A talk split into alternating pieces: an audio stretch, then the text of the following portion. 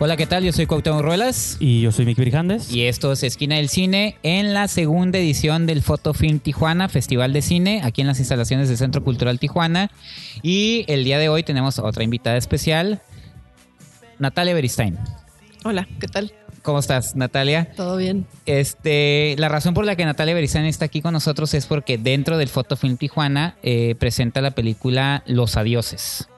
Eh, no sé si quieras eh, platicarnos un poquito desde tu, o sea, de tu viva voz, de qué trata la película, sin darnos spoilers, pero para que la gente sepa más o menos. No sabía que se podía spoilear la vida real, ¿no? Pero bueno.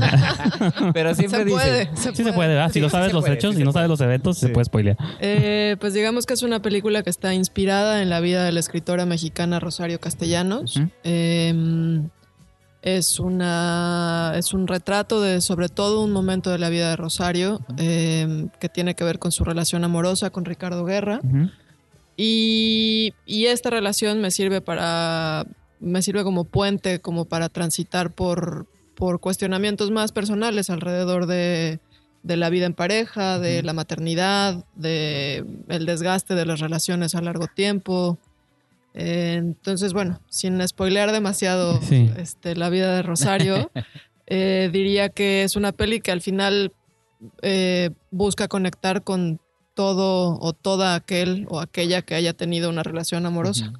Y, que de algún modo es como conjugar eso también con la vida profesional, ¿no? Porque lo comentábamos un poquito, en, la tuvimos chance de ver la película en la mañana, este, y es como esa combinación, ¿no? De decir, cómo vinculas, bueno, al menos digo, mi percepción, el estado o el amor o el romance con alguien de tu pasado y tu presente, junto con tu carrera, ¿no? Tu visión personal de la vida, ¿no? Sí, sin duda es como uno de los temas base de, de la película, ¿no? Un poco, este, sobre todo del lado femenino y, y, lo que se espera alrededor de una de la figura de una mujer profesionista y madre, este, pues cómo combinar esos dos universos, que, que resulta mucho más complicado que... Y sobre todo en la época que se lleva a cabo, ¿no? Que también digo que igual no ha cambiado tanto, pero no, han cambiado cosas. Sí. no, no hay que ser tan negativos. Sí cambian cosas, pero realmente. No, y, y, lo interesante, digo, yo creo que es una pregunta que siempre te están haciendo y tú lo acabas de decir. Digo, tú mencionaste igual en la, en la, en la charla que tuvimos anterior ahí con medios, que, eh, y la pregunta que siempre te hacen, ¿no? ¿Por qué Rosario Castellanos? Tú dijiste que Rosario Castellanos de algún modo te llevó a unas inquietudes que tú tenías, pero ¿cómo se decidió que una figura que no ha sido tan abordada en México, siendo que Rosario Castellanos es una es un personaje bastante importante como escritora, como diplomática, eh, como figura del feminismo en México. O sea, por, ¿cómo fue que la, que, la conectaste a tu historia? ¿Por qué decidiste esto va, esto va a ser la figura que nosotros vamos a abordar?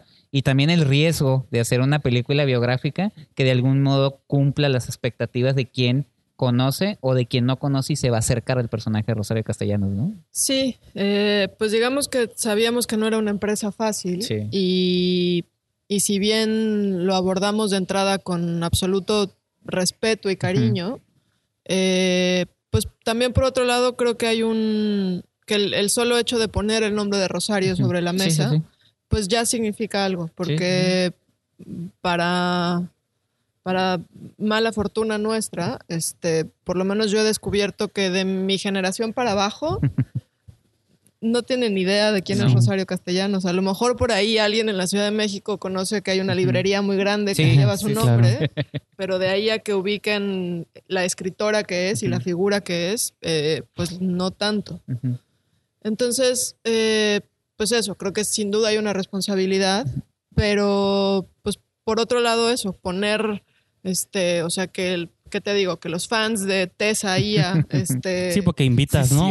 Van por ella y se quedan con la historia, ¿no? Con el este, personaje. la propia Tessa me, me, me, decía que ella pues no conocía a Rosario, o sea, que la empezó a leer a partir de que pues supo que se había quedado con el personaje, pero pues nunca la había leído. Ella, eso también fue muy lindo, ¿no? Como la descubrió y se enamoró de ella y la hizo suya, este, literalmente. Sí, claro. Em, y y bueno, lo que pasa es que yo cuando a raíz de estos este, cuestionamientos personales me topo con las cartas que Rosario le escribe a Ricardo, este, me dedico durante un buen rato a leer su obra exclusivamente, pues de pronto digo, o sea, ¿cómo puede ser que una figura de este tamaño no sea conocida? Este, ¿no? sea conocida. No, es, es, este, no, no hay, no lo podía creer, ¿no? Entonces eso, pues también eh, era como un reto, este, chingón para nosotros, decir, bueno, pues,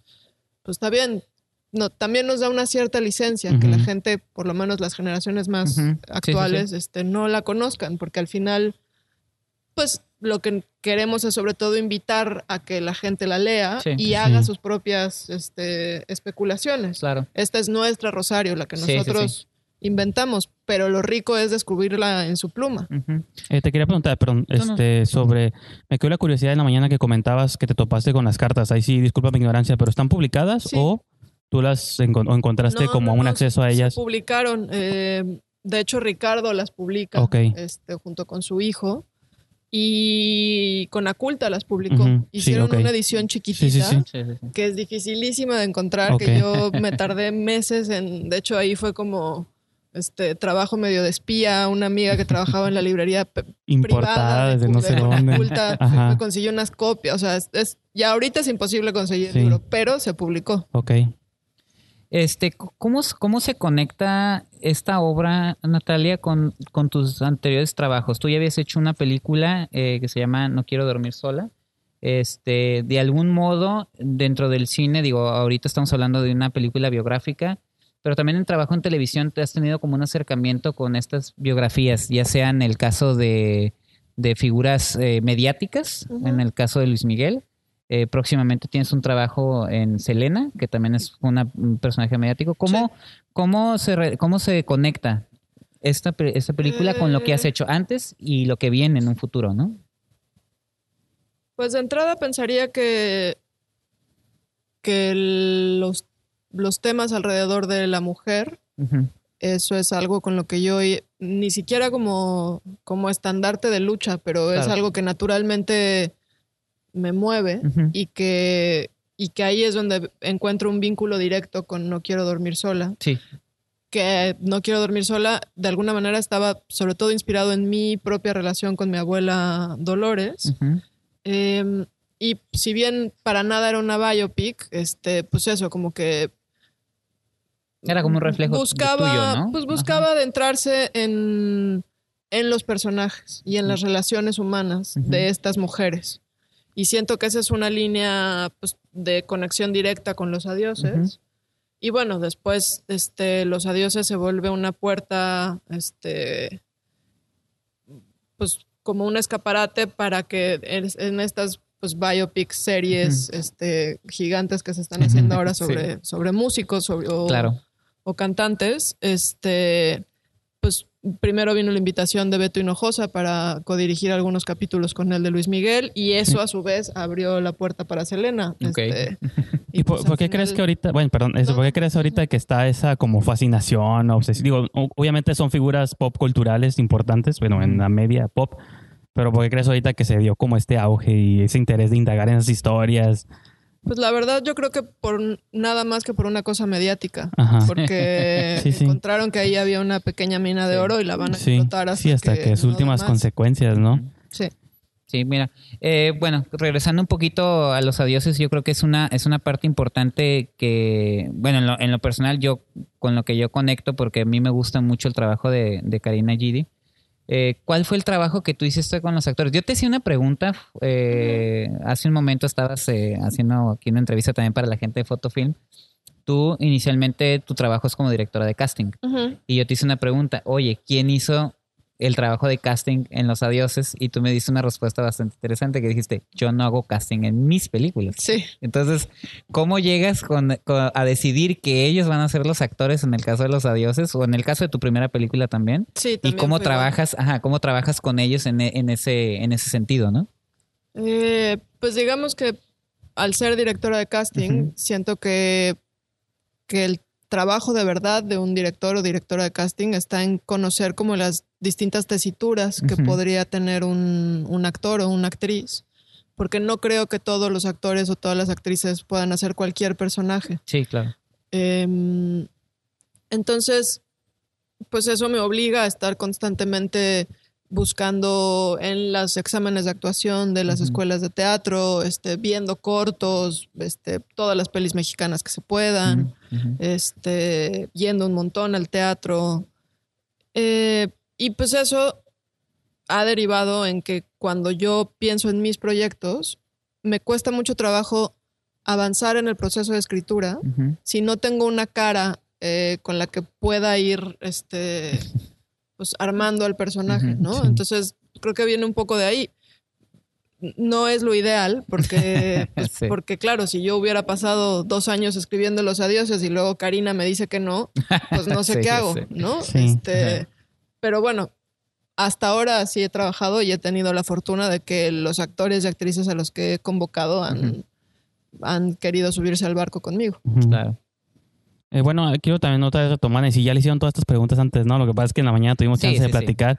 Eh, yo también eh, quisiera que el público le platicara un poquito de la historia detrás del título de la película, porque yo te comentaba que en varios sitios web o en páginas internacionales todavía aparece como el Eterno Femenino o Eternal Feminine, pero aquí en México se estrena comercialmente, o la idea es que se estrene como Los, Adioses, ¿no? Y en festivales se ha presentado como Los Adioses, entonces cómo accede a este cambio de título, ¿no? Si atiende a ciertas necesidades comerciales o simplemente fue... Pues son estas cosas del, cine que luego como que se salen un poquito de las manos de uno. Este, originalmente durante la filmación, durante guion y filmación teníamos otro título, que no es ni los ni uno ni el otro, ni, el, otro. eterno femenino.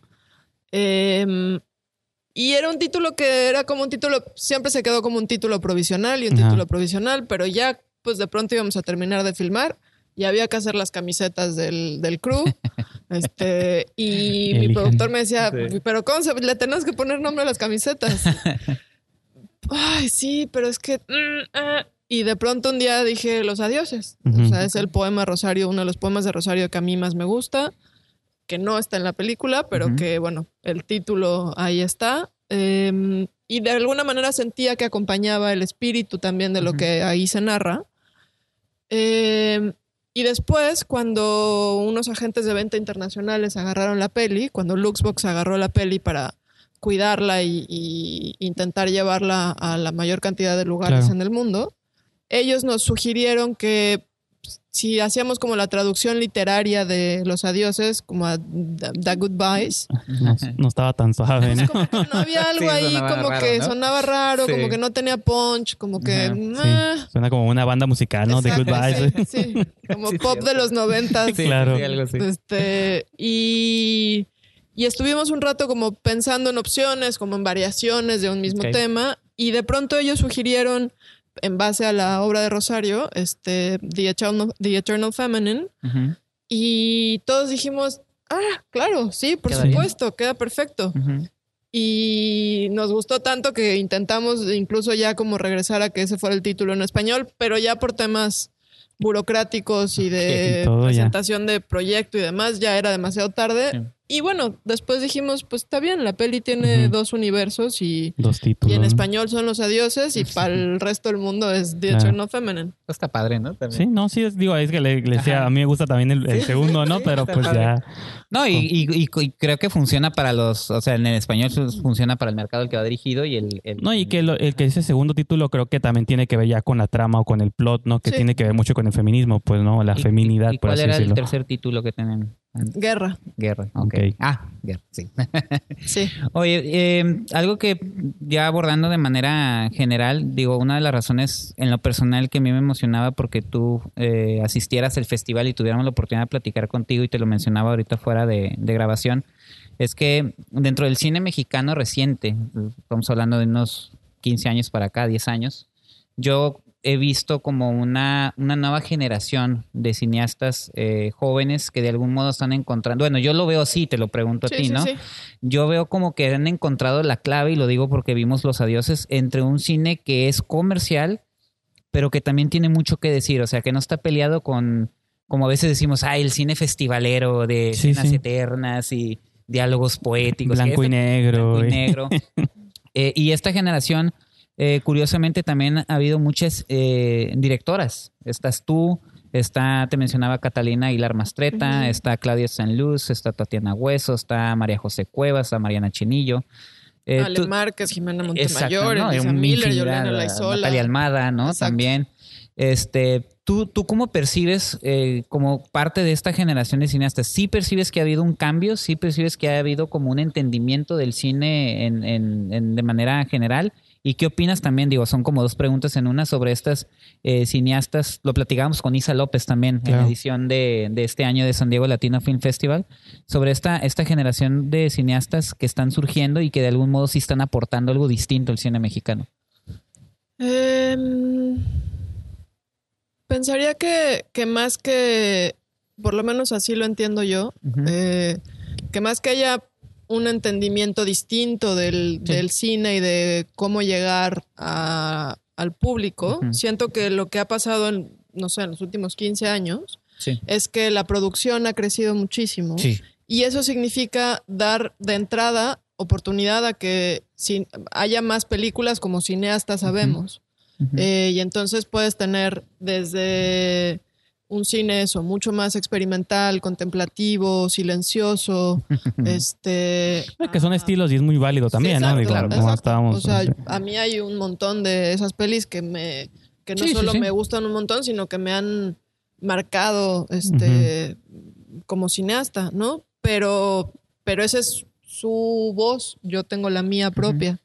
Y y siento que eso, que es la diversidad a lo que tendríamos que, seguirle apostando, porque también hay, creo que también es eh, importante saber que sí hay un público allá afuera para cada tipo de película.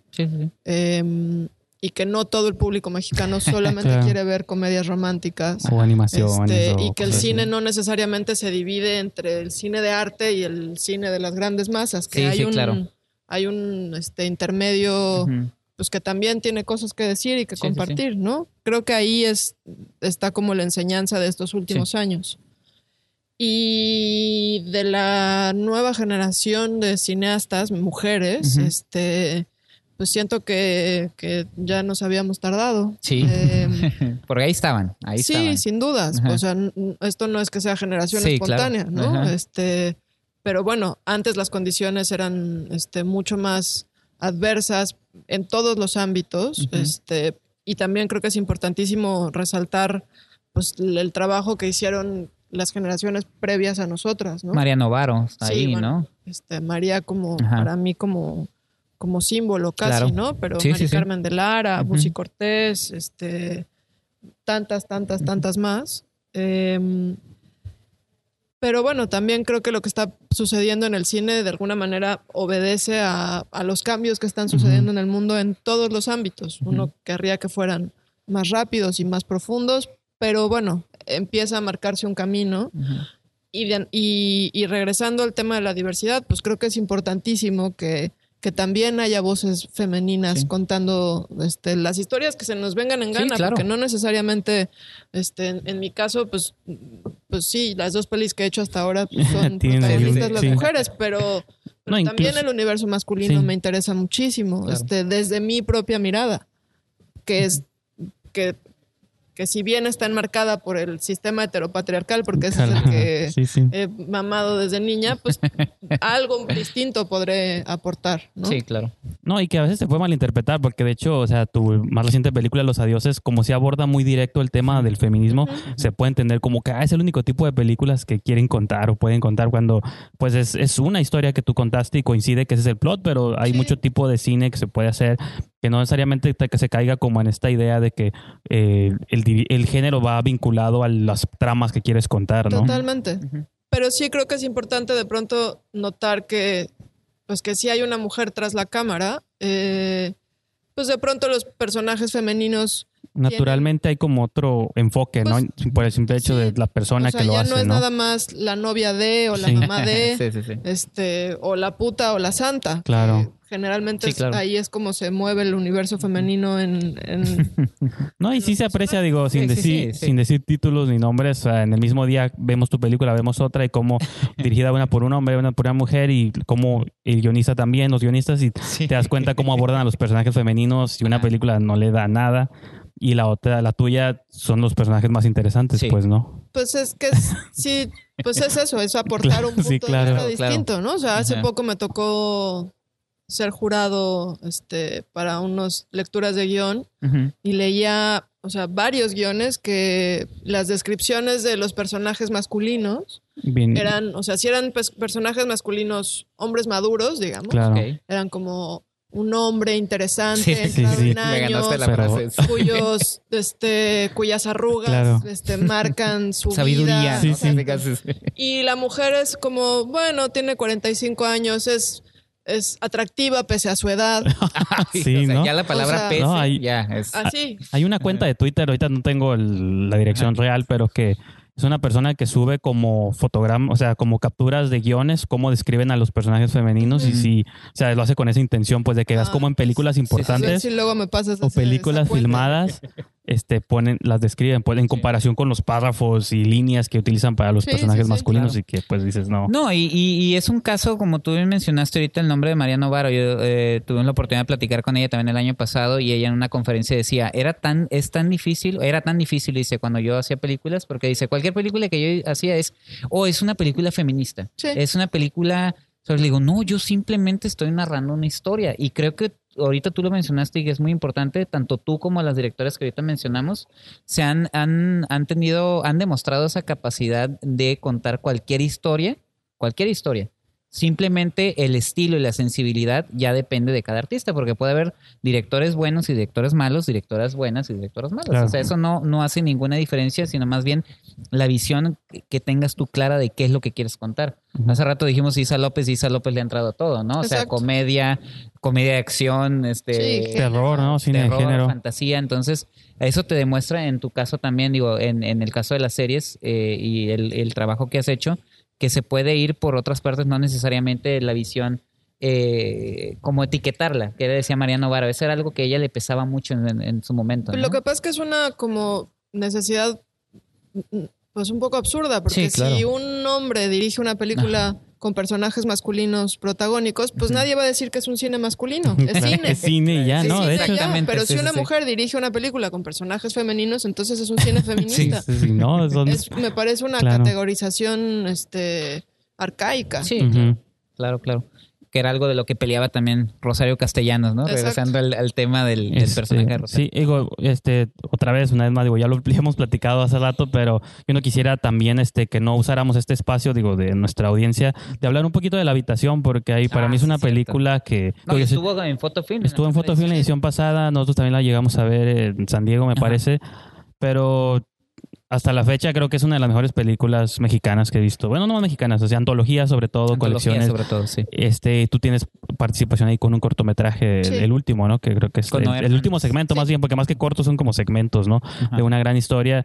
Yo había platicado con Cuauhtémoc, creo que lo comentamos en el episodio que hicimos hace un año, de que es una película es de las pocas películas que me dejan una sensación devastadora, pero con esperanza al final, ¿no? Y, y, pero como algo positivo, pues, ¿no? Porque todas las historias son puras tragedias que han pasado por el país, pero de algún modo hay como este halo de esperanza, pues, de que dentro de lo feo podemos quizá encontrar un...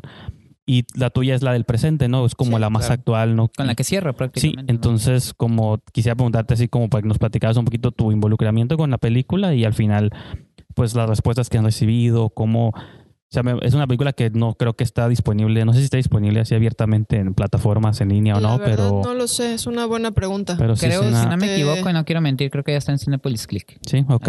Bueno, sí, ahí de pronto encontramos cosas, ¿no? Pero sí... Pues, sí, sí, sí. Seguramente entrará a Filming Latino Ajá, sí. Este, en algún momento, si no es que ya está por ahí. Pero sí, La Habitación es eso, eh, un proyecto eh, pues es medio un cadáver exquisito, salvo que, salvo que tenía una línea muy clara, porque las ocho historias que, que, cuentan, pues digamos, más o menos los últimos 100 años en la historia del país, em, están, están escritas por María Diego, por una sola guionista, pero eh, cada segmento, cada etapa o periodo de, la película es dirigida por un director, o en mi caso directora, distintos. Este, y yo tuve la suerte de involucrarme este, bastante en el proyecto porque de entrada eh, Eder y Luis, los chavos de Machete, de la productora, me buscaron como directora de casting. Mm. Em, me invitaron a trabajar en el proyecto, cuando me hablaron de él me encantó. Eh, y les pregunté, bueno, ¿y qué? ¿Ya tienen este, a los, ocho, ya tienen a los ocho directores, directoras? Me dijeron, sí, pues es que ya presentamos la carpeta, llevamos un rato con él, no sé qué. Bueno, pues si por algo ahí de pronto alguien no jala, pues yo le entro. yo me encantaría. Y le ponchaste la llanta a alguien para que no llegara a la junta, ¿no? Le la llanta a alguien para que no llegara. Y miren, chicos, aquí estoy. ¿No? Estamos listos para filmar. Este, y, eso me permitió, este, pues eso, como de entrada estar involucrada en todos los, los cortos. Claro. Y eso es, fue como armando una visión para mí un poco más global del proyecto. Y finalmente, cuando llegó la invitación para dirigir el último segmento, eh, pues yo tenía ya como toda una serie de, de inquietudes de, de cómo hacia dónde llevarlo. Eh, porque si bien, como dices, puede ser desolador, porque pues toca como varios puntos sensibles en la historia del país. Y muy, muy importantes también, ¿no? Em, Pero de un modo necesario, pues no creo yo que sea, tiene que serlo para que entendamos. No, yo creo que uno de los grandes este, problemas, no solo de México, sino de la sociedad en general en el mundo, es la falta de memoria. Mm, eh, y siento que películas como esta, eh, pues de pronto eso, ponen la llaga, ponen el dedo en la mm, llaga este, de cosas que no necesariamente nos gusta recordar, pero que de pronto nos abren el, espectro de nuevo a por qué hoy estamos viviendo lo que estamos viviendo. Digo, fue tan, tan casual o tan místico que la peli se iba a estrenar el 19 de septiembre ah, año pasado. Ah, se iba a estrenar ese fin de semana y se tuvo que posponer por obvias razones en la Ciudad de México. y que incluso la película aborda un tema que podía ser bastante sensible, ¿no? Digo. Justo ese es uno de los temas que, se tocan. Entonces, eh, pues eso, hablando de la memoria y hablando de mirar atrás para entender lo que está sucediendo hoy día, pues siento que esta peli es importantísima. Y en ese sentido, me, me interesaba mucho eso, como poder cerrar con un alito de. Y para le toca esa responsabilidad, ¿no? De cerrar la película. Es como decir, ¿cómo cierro esta el, el, reto es el que abre como el que cierra. Sí, ¿no? O sea, lo del medio ya lo vas repartiendo ahí más o menos, pero. pero... le escuchaba, creo que a Jesús Rodríguez que decía: Mira, no importa si lo de en medio. Eh, eh sí, pero el que, empiece y cerrar bien. No, pero la ventaja es que no es como otras antologías que de pronto se sienten como más. ¿Cómo dice? No tan uniformes, pues, ¿no? Esta creo que, tiene un La ventaja de esto es María Diego. Sí, que a fin de cuentas es un solo guion. Este, ya prácticamente ustedes le dan su toque, ¿no? Su estilo. Y creo que ahí es donde, digo, yo tuve la oportunidad de platicar con, con María Diego, precisamente sobre la Armada del Guión. Y con Noé Hernández, Hernández que Noé Hernández prácticamente dice, yo quería trabajar con Natalia Beristain. Yo estaba interesado en el proyecto porque querer trabajar con Natalia. Le digo, entonces eso también es padre, como esa conexión que tú tienes con los actores, digo, porque a veces es una es un vínculo muy padre que se da entre director y actor. No sé si tú también lo manejas. Digo, están los casos de los que se odian. Sí, bueno. es que se vuelven, se vuelven relaciones muy cercanas. Entonces es, como un hoyo expresa ahí. Y sobre todo un personaje como Noé, ¿no? Noé Hernández lo hemos visto en infinidad de películas. No, nos gusta cuando lo vemos en pequeños papeles. O sea, como en, Tenemos la carne. Ajá. Este, ¿En qué esa película lo acabamos de ver así? Yo lo acabo de ver en El Vigilante. En El ah, Inquilino. En Inquilinos. una mirada intensa. En Inquilinos también sale nomás ringueando, ¿no? Y tiene ah, siempre esos personajes como casi cameos, tiempo ¿no? Compartido tiempo compartido también sale. Ah, no he visto tiempo compartido, me muero ahí, también sale un, papel pequeño, pero ¿cómo, cómo es ese, ese vínculo que tú llegas a hacer con los actores? Digo, en este caso específico y con los demás que has trabajado, ¿no? Si es padre eh, A mí es lo que más me gusta. Sí. Este, supongo que también por eso la dirección de casting fue, justo me preguntabas ahora de, de pues de qué interesante transición y yo te decía que para mí no es una transición, para mí es, es un complemento este, al trabajo de dirección. Eh, ahora ya por la naturaleza de, mi vida y del momento en el que estoy, este, ya me encargo más como de la parte meramente creativa del casting y mi asistente opera, pero durante muchos, muchos años yo hacía el casting yo. Yo me aprendía los diálogos, yo les daba réplica me interesaba generar un ambiente como muy íntimo y muy cercano con los actores y actrices que fueran a hacer casting conmigo, porque siento que, que son momentos donde se sienten absolutamente vulnerables. Y siento que por ahí fue que, que además empecé a entender mucho mejor el trabajo de cámara de un actor o de una actriz. Eh, y que por ahí abrí muchas líneas de comunicación con distintos actores. Este entre ellos Noé. Yo con Noé trabajé primero casteándolo para algunos proyectos. Después, muy brevemente, en una miniserie que dirigí para el 11, este, Noé llegó a ser un personaje. ¿La de Leona Vicario? La de Leona Vicario. Sí, ah, ok. De me quería acordar. De eh, y desde entonces era como, o sea, este tipo me parece una bestia, quiero volver a trabajar con él. Y cuando empecé a pensar... que todos opinamos igual, ¿no? O sea, lo vemos en pantalla. No, es, es un animal magnético, es increíble. Este, y además con una, una serie de matices y de profundidades muy chidas. Em, y sí, pues eso. Yo la verdad creo que sobre todo a partir de la dirección de casting que, que he abierto estos canales con los actores y las actrices y me siento absolutamente afortunada. Tiene algo también que ver eh, que desde tu familia tienes ese vínculo con la actuación, ¿no? Entonces...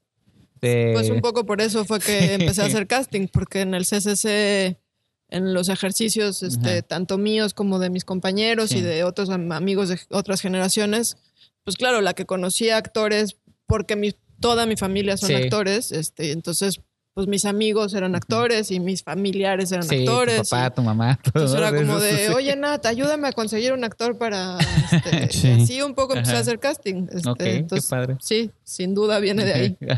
este, por ejemplo, digo, afuera de lo obvio, de los formatos y eso, eh, también tu trabajo en televisión, ¿qué tan distinto es abordar este episodios de televisión a contra una película, no? Ya sean desde cosas técnicas, tiempos, procesos. Pues es otro universo. Sí. Eh, de entrada es lo que dices, los tiempos, los procesos, o sea, tienen como un vas contra reloj. Si en el cine uno puede, pues uno siempre querría tener más tiempo para clavarse en la textura, este, pues en la televisión eso hay que Mucho menos, ¿no? o sea, y tienes, o sea, yo llevo como un año y medio dando clases en acá de cine, en la escuela que abrió Mantarraya. Doy clases de actuación y de dirección de actores. Padre. Eh, y justo cuando empecé a filmar Luis Miguel, este, pues mis sites eran, no hombre, esto es la mitad de lo que filmo ¿no? Entonces yo llegaba con mis alumnos así ahí está, la tarea. A ver, saca esto en un día. Okay. se me quedaban viendo con cara de no, ¿cómo? Y pues sí, lo que haces en televisión en un día de rodaje, en cine lo haces en cuatro, cinco. Si tienes la fortuna de ser Woody Allen o Reigadas, pues filmas en un año. Este, Pero, pero sí, es, es eso, es como otro, es es otro ritmo, es otra dinámica, es otra exigencia. y, y, eso también creo que trae una serie de retos interesantes, ¿no? Pero es eh, implica otra cosa. Este, yo no más quiero comentar así como un dato curioso, pero yo soy tengo un gusto bastante culpable por la película de Gregory Nava de Selena. Ajá. me gusta como Pero no es culpable, ¿eh? la volví a ver ¿Verdad que sí? Imagino que tienes que verla, ¿no? Sí, pues la vi, yo, obvio. Yo necesito ver un homenaje al ¿te acuerdas del montaje? Hay un montaje que hacen durante un concierto donde ah. la pantalla se divide como en tres y empiezan a aparecer como unas flores y unas imágenes del amanecer. Este, ¿qué es lo que te iba a preguntar como de qué modo si esa película eh, con este nuevo proyecto que están abordando de Selena, que tantos la tuvieron que ver y no, y que tantas cosas están, tratando de... serie de Selena. Bueno, yo me basé en IMDb, lo que viene, lo que viene en IMDb, eso es oficial. Pero ¿cuál es la en la que tú estás involucrada? ¿En la de Maya Zapata? Así es. Ah, ok, ok, sí, okay. Sí, sí, sí. Este, bueno, sí, era una, un poco una decisión personal si, si revisitar esa peli o no. Yo la verdad es que no la vi hasta que no terminé de filmar. Ok. Este, porque pues eso, que al final pues uno, uno no quiere imitar ni copiar, este, pero bueno, sobre todo cuando es una referencia tan este, icónica, ¿no? icónica, ¿no? Tal cual. Eh, pero pero bueno, pues más bien ya verán la serie y, nos dirán qué opinan. ¿Tú hiciste trabajo de casting ahí o no? No. No, ok. No, estuve involucrada en, en gran parte del casting del bloque que a mí me tocó dirigir, pero, pero sí, no, el casting no es mío. Porque se cuestionaba mucho, igual que, ahorita digo, tú que trabajas en, casting, ¿cómo, ¿cómo lidian con eso de de repente presentan al actor que va a interpretar tal personaje, en este caso biografías como la de Luis Miguel o la de Selena, y en los dos casos a mí me tocó escuchar comentarios negativos. Y en el momento en que sacan la imagen dicen, ah, no, ah, caray, Creo que Maya Zapata sí se parece. sí. pues es que. Sí, sí, sí, sí, se ve, sí se ve bien. Pues al final, por eso uno. O sea, claro, si tú, si yo veo, si yo veo a Diego Boneta o a Maya Zapata en, pues Diego Boneta y Maya Zapata, pues es, o, Sofía Espinosa en Gloria Trevi. Claro, ah, sí, cierto, sí cierto. Yo me acuerdo que cuando estaban casteando esa peli, escuchaba y sabía de amigas actrices miles que iban al casting, iban al casting. Yo decía, Gloria Trevi, ¿quién puede ser Gloria Trevi? Y cuando me enteré que era Sofía, dije, ¿qué? Y luego la vi, vi la peli y tiene momentos donde es clavada Gloria Trevi. Y el performance que hace. Por supuesto. Te mete más, o sea. No, y que de algún modo, digo, y lo podemos ya vincular incluso con este los adioses, que a veces ya está tu cabeza la imagen que tienes del personaje real, ya ni siquiera es el personaje, es el actor que lo interpretó en una pues, película, ¿no? Eh, Jim Morrison. Claro, Val Kilmer, ¿no? Pues al final mucha gente... Claro. Hopkins como Nixon, entonces decían, oye, pues si ni se parecen, ¿no? Físicamente, ¿no? Y lo, de repente ves la película y dices los movimientos, la performance que hace y dices, ah, no, sí es Nixon. Pues sí. y creo que pasa mucho, pues por eso también los actores son los camaleones que son. Eh, entonces, claro, pues si uno se queda con la imagen de la persona, pues esa es la persona, pero una cosa es pues ya cuando viene todo el trabajo de interpretación y creación también. Sí, porque a veces dices, sí, podrá parecerse físicamente, pero vamos a ver si, si da los, los tonos que tú quieres en la película. Claro. Y ahora que es el caso de Oscar Jaenada, ¿no? Que está idéntico a Cantinflas y afortunadamente es un buen actor, digo, tú ya trabajaste con él en Luis Miguel, un estupendo actor. Increíble actor. Pero a veces se puede ir en la línea de pues sí se parecerá mucho, pero pues no. No, y Cantinflas lo hizo muy bien. Sí, Cantinflas lo hizo muy bien, ¿no? Este, pues no, yo creo que tendríamos ya que cerrar este, este programa. Nomás sería como que nos platicaras un poquito de los estrenos, si es que se pueden anunciar o no, los estrenos comerciales de Los Adioses. Sí, Los Adioses se estrena ya en salas comerciales el 24 de agosto. Eh, estamos con Cinépolis Distribución, ah, lo cual pues es una gran noticia para la peli porque estrenaremos... Nacionalmente, pues, ¿no? Y que va a estar en varias salas, casi los Cinépolis, ¿no? Es una muy buena ventana. Entonces, eh, pues eso, justo venir aquí a Fotofilm eh, Tijuana abre un poco como nuestra serie de eventos previos al estreno. Este, entonces, eh, pues eso, estamos muy contentos con eso. Ok. okay. Yo creo que con eso nos despedimos. Los invitamos a que esperen los adioses el 24 de agosto. Vale mucho la pena, no se van a arrepentir. Y agradecerte, Natalia, por haber estado con nosotros. Fue un placer platicar contigo. Igualmente. Nomás si antes de despedirnos, digo, si tienes presencia social, Twitter, Instagram, Facebook, si lo quieres compartir. Sí, con... malísima, pero este... no he tuiteado desde 2014, pero... Twitter es Nats Beristain. N-A-T-S, Nats Beristain. Ok. Sí. Entonces, para que este, para tenerlo ahí va, a aparecer. Donde se puedan enterar de lo que Va a aparecer la bandita con, las, redes sociales. Y pues nosotros los invitamos a que ingresen al Facebook en Esquina del Cine y que visiten la revista oficial www.esquinadelcine.com donde van a ver esta entrevista y todo el material que tenemos para Fotofilm Tijuana. Nos vemos hasta la próxima. Adiós.